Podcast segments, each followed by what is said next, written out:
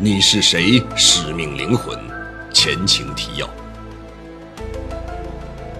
陈刚在回到公司交代完事情后，就来到了医院做复查。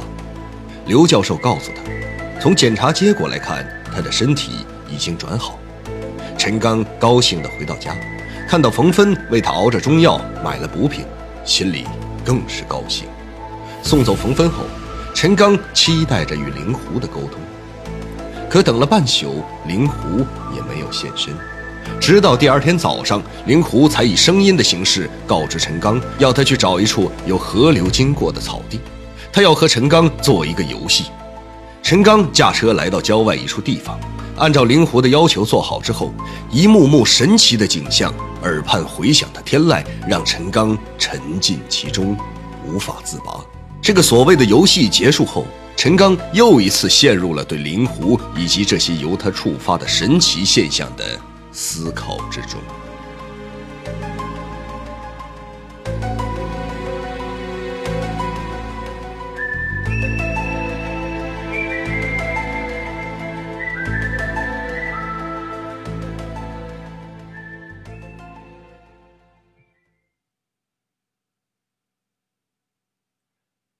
你是谁？使命灵魂，第一章，十一，拜见姨妈。冯芬母亲的身体完全恢复了健康后，她就搬回陈刚家住了。一有空，冯芬就给陈刚熬各种滋补身体的汤汤水水。也不知道他在哪儿收集的那么多偏方，陈刚不吃，他就生气。他每天不是亲自看着，就是电话提醒他吃药。不过，陈刚总有办法趁着他不注意，将熬好的汤药倒掉，然后脸上做着痛苦的表情，好像刚刚喝完一样。冯芬在家的时候，灵狐再也没有与陈刚进行过沟通。陈刚与灵狐在远郊做了几次游戏之后，脸色由原来的暗黄色变得红润起来，胃口也出奇的好。陈刚的生活完全恢复到从前的样子了，他去公司的频率也越来越高了。不去公司的时候，就在家里看关于天文学和希腊玛雅文明的书籍。对此，冯芬感觉到很奇怪。也问过他几次，陈刚就推说是为了打发无聊时间。陈刚几次想要把自己的神奇遭遇对冯芬说，可是每次话到了嘴边，却始终都没有说出口。冯芬好像也感觉到陈刚这一段时间不太对劲儿。陈刚还像以前一样，吃完晚饭就坐在电脑前。看些新闻和历史类的书，他在看着电脑屏幕的同时，总是下意识的看看电脑旁边的那个东西。不过，一切都像没有发生一样，神秘的灵狐也像是蒸发了一样，再没现身。但陈刚总感觉灵狐一定还会找自己的。冯芬在陈刚家住的大部分时间里，不是看着无聊的肥皂剧，就是给陈刚煎汤熬药。现在的厨房中，到处弥漫着中药的气味。给，把药喝了。不知什么时候，冯芬手里拿着熬好的汤药，站到了正坐在客厅中看着电视新闻的陈刚身旁，对陈刚命令道。啊，呃，有点热，你先放茶几上吧。啊，呃，等凉一点，我再喝。陈刚还想用老办法对付冯芬，一点都不热，当着我的面喝下去。冯芬说着，用舌头舔了一下装在白瓷碗中的汤药。这一次，陈刚实在是没有了办法。他不相信冯芬给他弄的那些药会对肿瘤有根本上的治愈，但每次看到冯芬那虔诚的样子，以及他花费了大量钱财和精力为自己弄的药，就不忍心打消他对自己的那份挚爱。陈刚望着冯芬注视自己的眼神，只好屏住呼吸，一口气儿喝掉了碗中的汤药。喝完之后，陈刚立即从抽屉里拿出几块巧克力，扔进了嘴里。想要压一压嘴中的苦涩味道。冯芬看着陈刚喝完药，开心的笑了，一双好看的凤眼中却充盈着满满的泪水。陈刚喝完药，二人依偎在沙发中甜蜜了一会儿后，就将客厅的灯关上了，相互拥抱着走进了卧室。冯芬的母亲病好之后，他就尽可能多的陪伴着陈刚。也许经历了生离死别后，二人更加珍惜眼下的时光了。今天是一个晴朗的周日，陈刚打算与冯芬一同驾车前往姨妈家去探望老人家。自从陈刚患病，已经将近一个月没有去姨妈家探望他了。姨妈来了，通电话，陈刚只好说公司的生意忙，实在抽不出时间。姨妈虽没有在电话中流露出不满，不过陈刚还是听出了姨妈苍老声音中的感伤。陈刚与冯芬吃罢早饭，便朝着住在远郊的姨妈家驶去。二人一边欣赏着路边的风景，一边闲聊着。不一会儿。汽车拐上了一个反 S 型的弯道，来到了一条入户柏油路上。眼前，多座漂亮大气的二层别墅建在半山坡上，前面有一条河流过。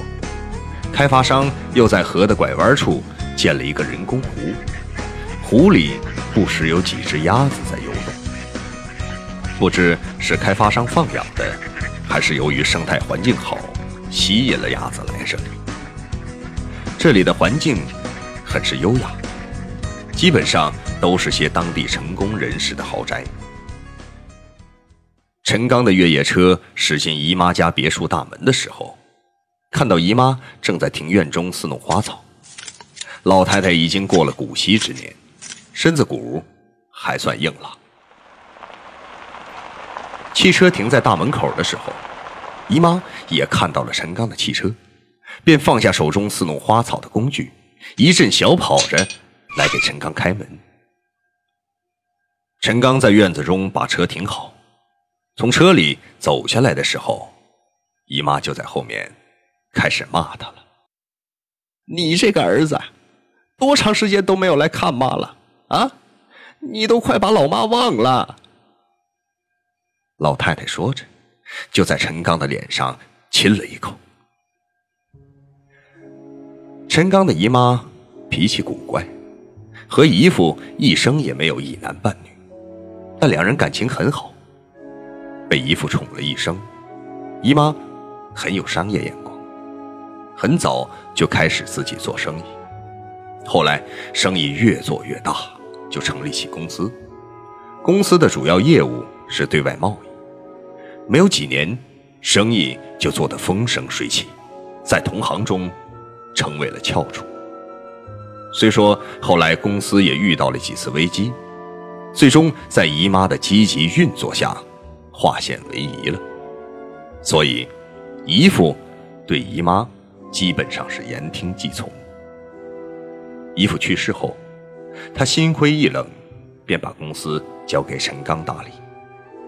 陈刚也不负姨妈的期望，把公司做得更加出色。开始，姨妈还辅助陈刚一段时间，后来老太太完全放手，交给了陈刚经营，不再过问公司的事情了。陈刚在刚刚记事的年纪，有一次，幼儿园的小朋友问他，为什么接他的人不是爸爸妈妈，而是姨妈和姨父？陈刚回到家里，向姨妈问起了自己的父母。姨妈听到陈刚问起自己的身世，脸上的表情立刻严肃起来，告诉他，以后再也不许问这个问题了。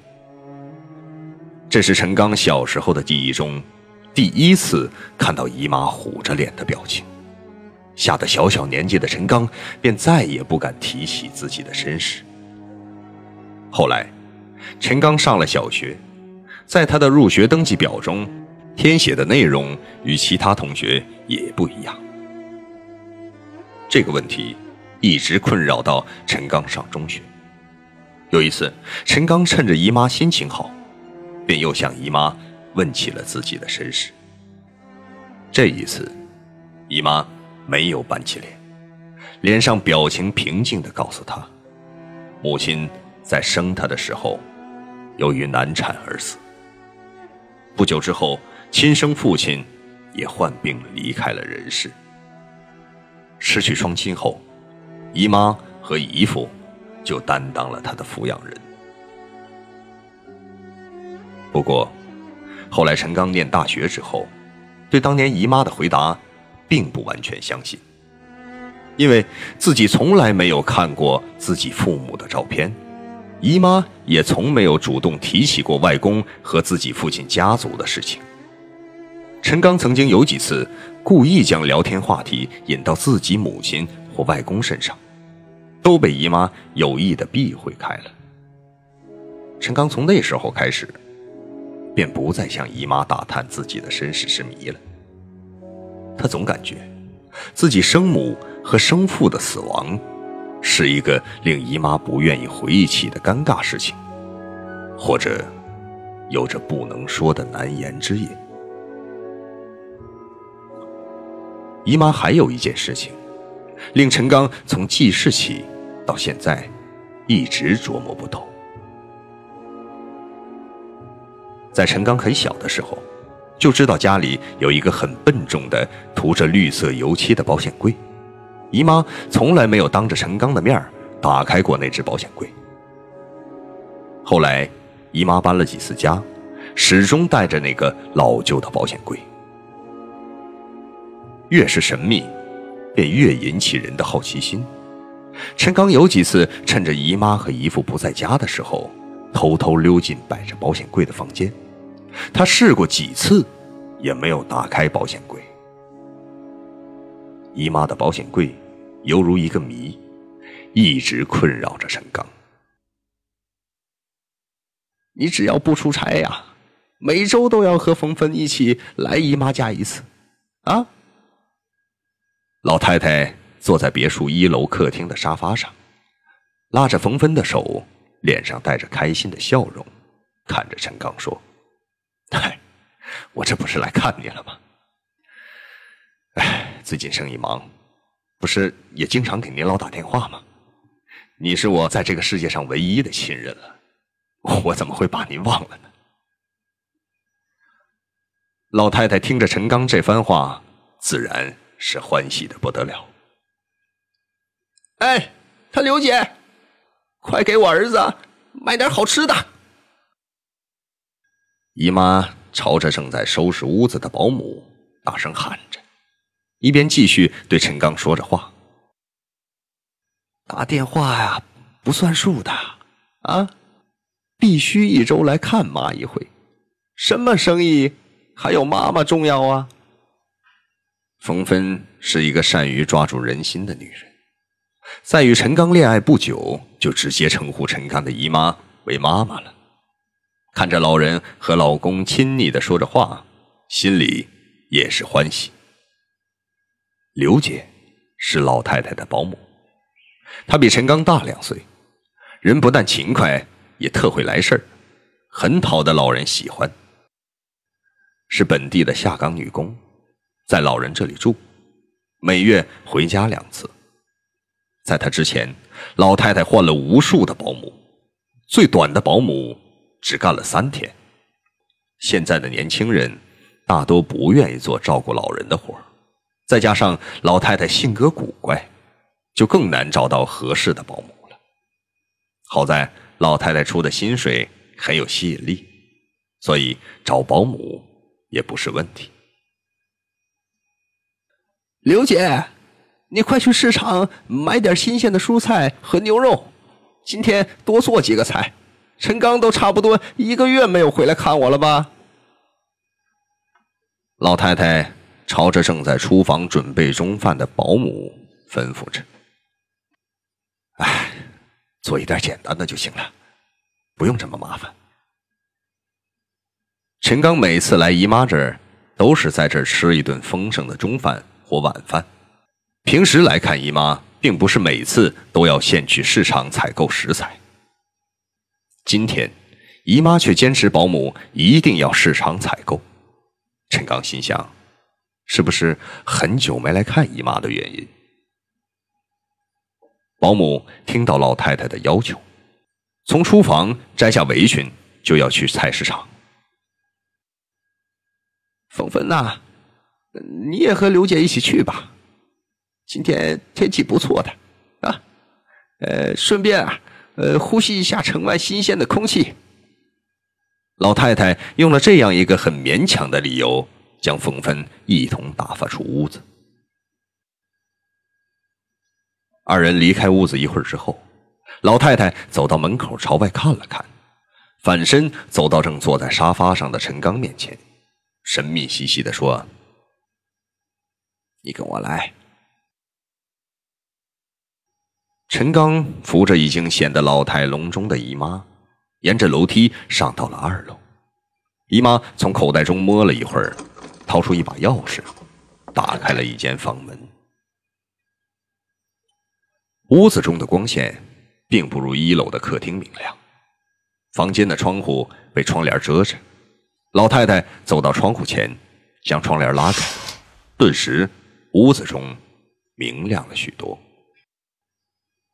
老太太从拉开窗帘的窗户朝陈刚看了一眼后，转身朝着放在屋中的绿色保险柜处走去，将钥匙插进了锁孔，又在保险柜门前的圆形旋转密码锁上来回扭动了几下，厚重的保险柜门吱扭一声打开了。保险柜中是一本厚厚的。类似相册的东西，和一个黑丝绒口袋。老太太从保险柜中的格子上拿出了一个包装精美的首饰盒，用手在盒子上面轻轻的抚摸着，有些不舍的递给了陈刚，嘴里说：“这个东西呀，早该给你了。”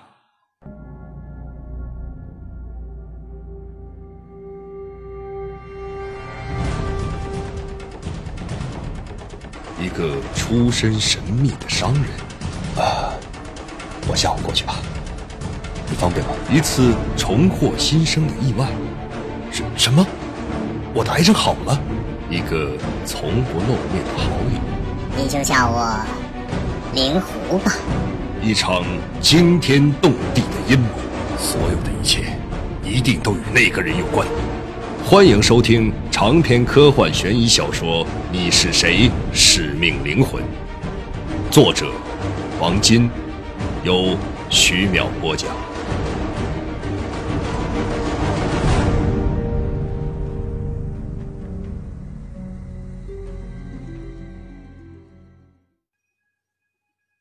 保姆和冯芬回来的时候，正看到陈刚扶着姨妈从二楼的楼梯上。下到了一半，搀扶姨妈的陈刚脸上的表情有些古怪，好像心事重重的样子。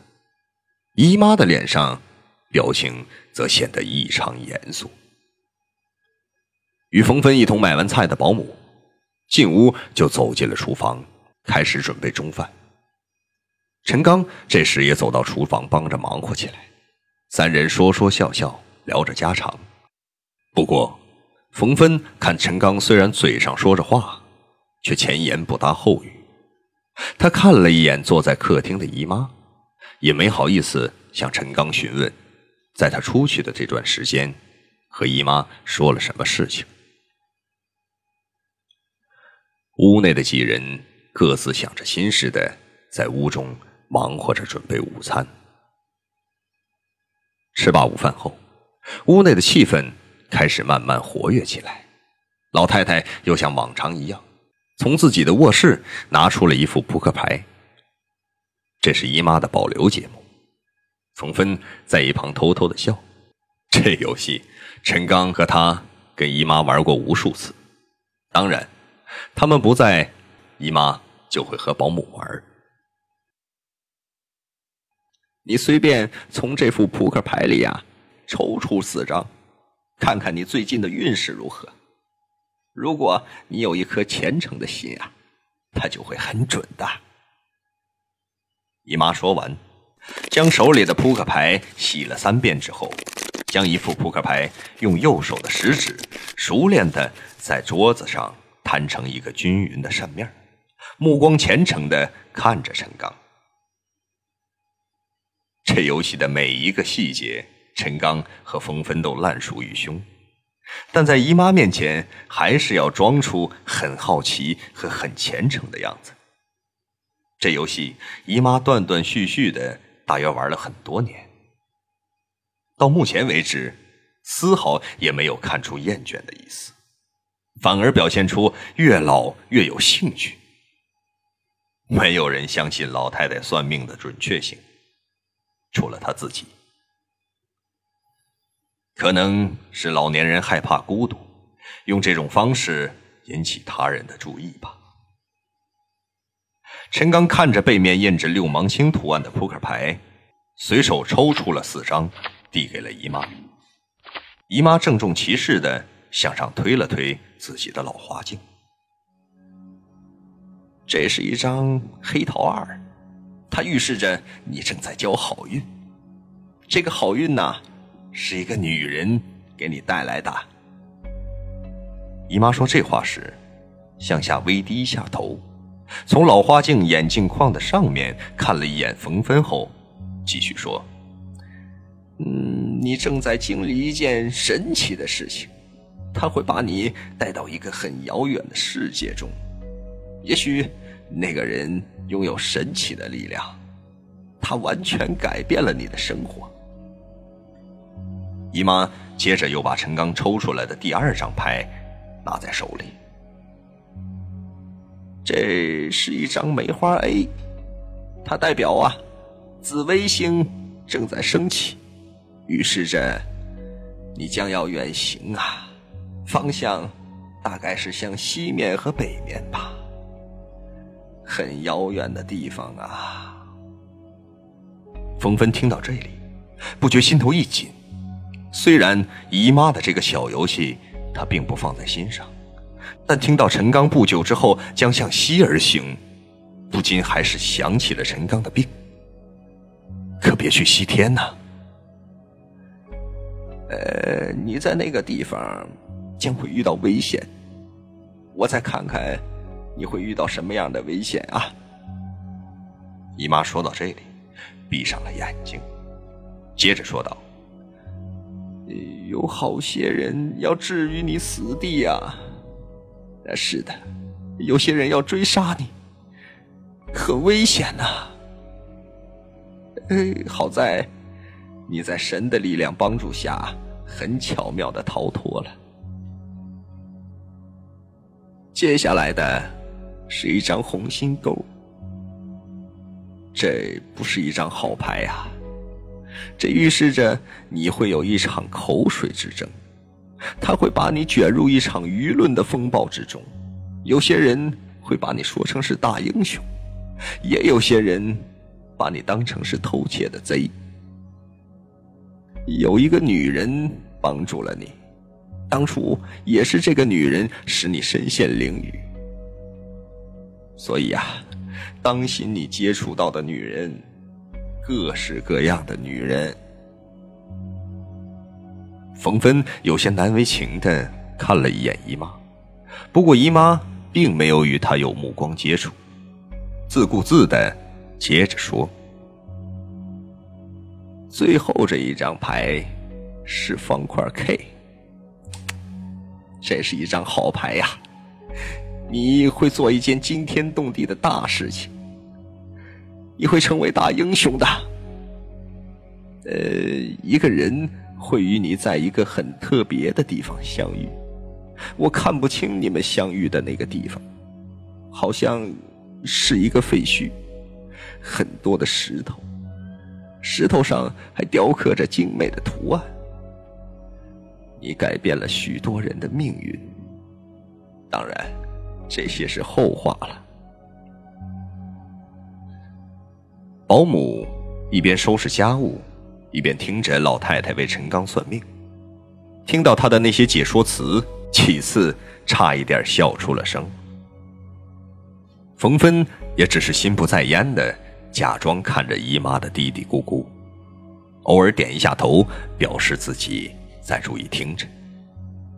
陈刚刚开始并没有太在意姨妈的算命，听到后来，特别是联想灵狐和无意间得到的那个能量球之后，自己的经历，开始在心里。琢磨起姨妈话中的分量了。老太太为陈刚算完命之后，感到也有些累了。陈刚与冯芬又哄着老太太闲聊了一会儿后，就起身向姨妈告别了。陈刚与姨妈分别的时候，不知是姨妈在保姆和冯芬走后单独在二楼告诉了他一些秘密的关系，还是因为刚才姨妈为他算命。引起他内心某种联想的原因，他在汽车的后视镜中看到姨妈衰老的神态，内心涌起一股酸楚，双眼不知不觉地蒙上了一层薄雾。他勉强将手伸出窗外，向姨妈招手，代替了语言的道别。汽车。飞驰在城际公路上，车内除了引擎发出的轻微声响，气氛异常压抑。